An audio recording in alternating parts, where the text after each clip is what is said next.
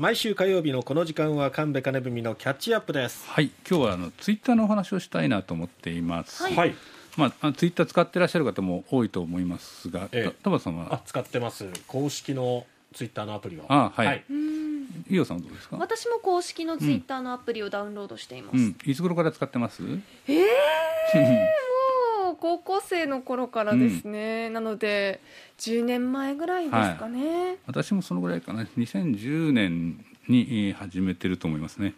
あのつ使ってらっしゃらない方もいらっしゃるかもしれませんけどもお140字以内の短文を投稿する SNS ですよね、はい。結構日本では広く使われてるかなと思いますが、本社はアメリカです。でイーロン・マスクさんという方がはい。今経営を担ってらっしゃると、うん。はい。まあ、いろんな話題になってらっしゃるんですそうねですね。えー南アフリカ出身で電気自動車のテスラとか、うん。宇宙開発企業のスペース X などのビジネスで成功を収めて、はい。えー昨年の10月にえーツイッターの買収を終えたという形で、いろんなあの、えーチャレンジをしているようなんですが、ええ。まあ、一部混乱もしてるなっていう感じですよね。はい、え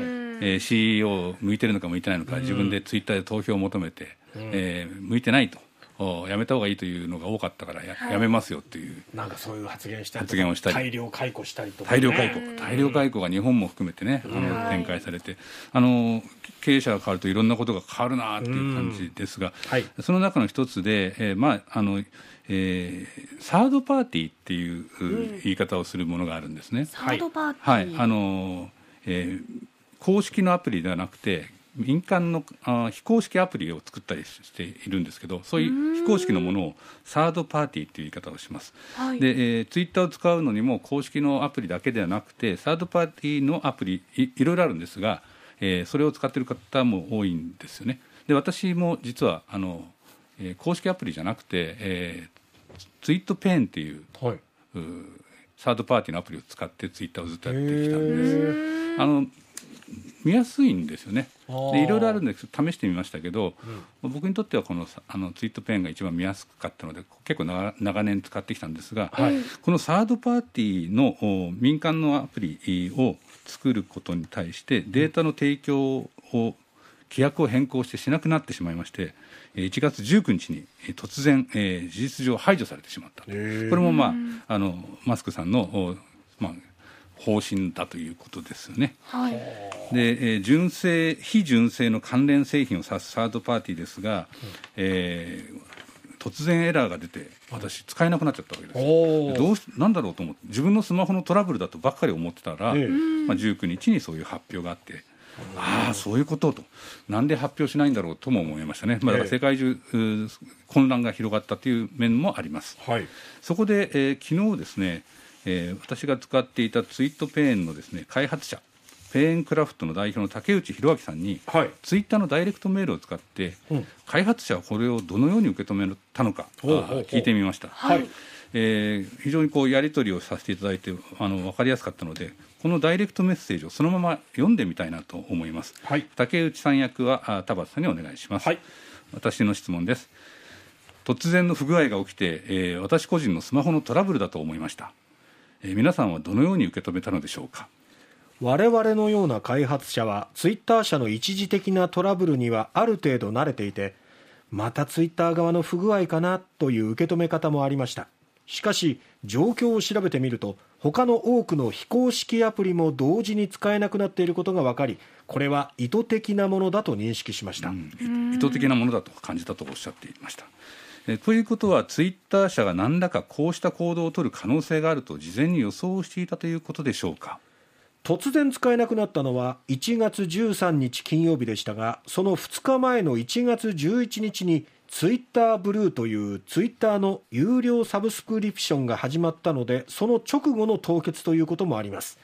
ツイッターは主に広告収入で成り立っていますが非公式アプリは広告を出していないのでツイッター社にとっては直接的な利益がないんですよね。ですのでいつかはこういうことになるかもとは思っていました。ただ何もアナウンスがなかったのでツイッター社側の不具合の可能性も高いとは思っていました。うん、こうあ聞きながら、あそうかそうかと、非公式アプリには広告出てない、なるほどね、ツイッター社からの、そういうことかと思いましたね。そこで私が聞いたのは、あ皆さんのようなサードパーティーについてです。ええー、皆さんのようなサードパーティーの開発者さんはどのような目的でこのようなサービスを展開しているのですか？10年以上前になりますがもともとツイッターが始まった当初は公式アプリというものがなく API という素材だけが与えられた状態でした。API では誰がいつどんなつぶやきをしたかを取得したり投稿したりできます。これを見やすくきれいに並べて表示するのがアプリの役割ですが開発者はそれぞれ思い思いに見やすく使いやすくしていったということです。弊社はおよそ10年前にツイットペインをリリースし多くのユーザーが使ってくれていたのでこのアプリについている広告の収入で経営できていました。そういうことなのかと。あのあんまり意識もせずにサードパーティーっていうのを使ってたんですけどね、ええ、あの私は本当に公式よりこちらの方が良くて見やすいなと思ってたんですよ、うん、でやり取りもそこに慣れてるので公式に戻るとちょっとどこにその機能があるのか分かんなかったりするんですね。非常に良かったんですけど、ね、あの困ったなっていう感じです。そして、えー、もう一つ聞いてみました、えー、私たちユーザーもマスク氏が登場してきてから非常に大きな変化に見舞われています。開発者としてはマスク氏についてどのようにお考えでしょうか。優秀な経営者でエンジニア出身ということもあり技術的にも自信があるようですがユーザー目線が足りないと思いますね。ツイッターはいろいろなアプリから利用できることにこそ他の SNS にはない価値があったのだと思いますしそれによっていろいろな利用方法が生まれたんだと思います。例えばツイットペンのようなアプリは情報収集が得意で日本ではテレビの番組を見ながらみんなでワイワイとツイートするような文化があります。好きな芸能人特にジャニーズなどに代表される推しの文化では好きな推しの情報を全て読みたいといった使い方もされています。これは一例ですがそうしたことは公式アプリではかなり難しいのですが公式アプリしか使ったことのないマスク氏はこうしてユーザーが困っていることに気づいていないでしょうね。気づいていない。確かにそうかもしれないですね。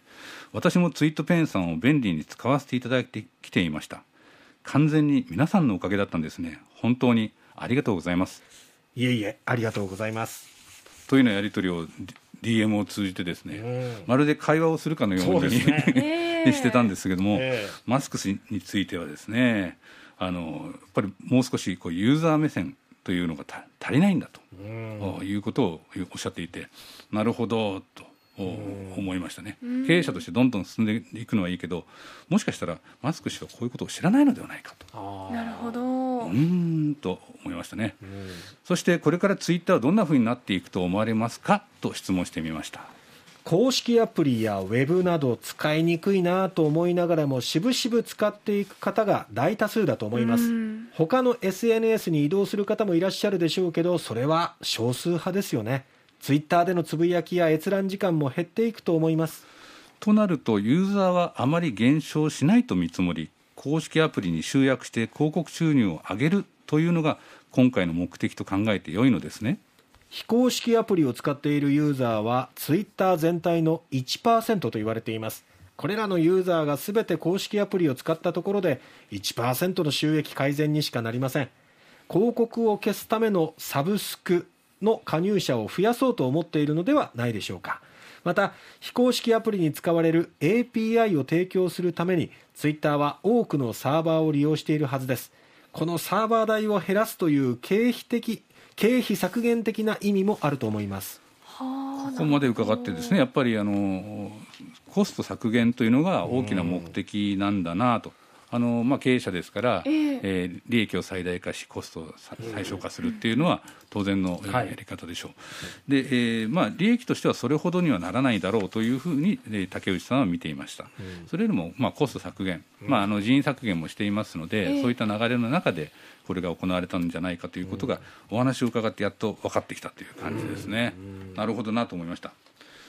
えー、最後にマスク氏についておっしゃりたいことはありますかという質問を投げかけてみました。はいそうですね。言いたいことはたくさんありますが先ほどのユーザー目線で経営してほしいですかね。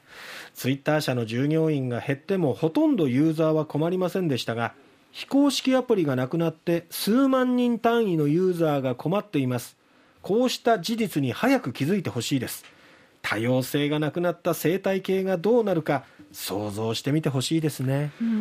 大変勉強になりました。ありがとうございました。というやり取りを昨日の午後ツイッターの DM でしていましたが、非常にこういい方で、そうですね。はい、あの文章お答えになっている文章がそのままこうやって読めるような、うん。丁寧に、えー説明をしていただいて本当に感謝しています。あツイートペンが使いやすかったのもこういう人が作ってたからかななんていうふうにも思いましたね。個性が出るんですね。であのまあ、この仕事がなくなってしまうので、えー別の SNS、まあ、あのツイッターとは違う小さな、あーマストドンという SNS のアプリを今後作ろうとお考えになってらっしゃると言ってましたけど大きな影響をいろんな方に及ぼしているので、えまあ、あのユーザー目線というのを大事にしてほしいという声が上がっているということはね、えーリスナーの皆さんにもお伝えしておきたいな、まあ、ツイッターの利用するにあたっても僕らがどういうふうに使えるのか使っていければいいのかっていうのを考えていくしえー経営者の側にも考えてほしいなっていうそういう感じがしました。はいですね。神戸金文のキャッチアップお送りしました。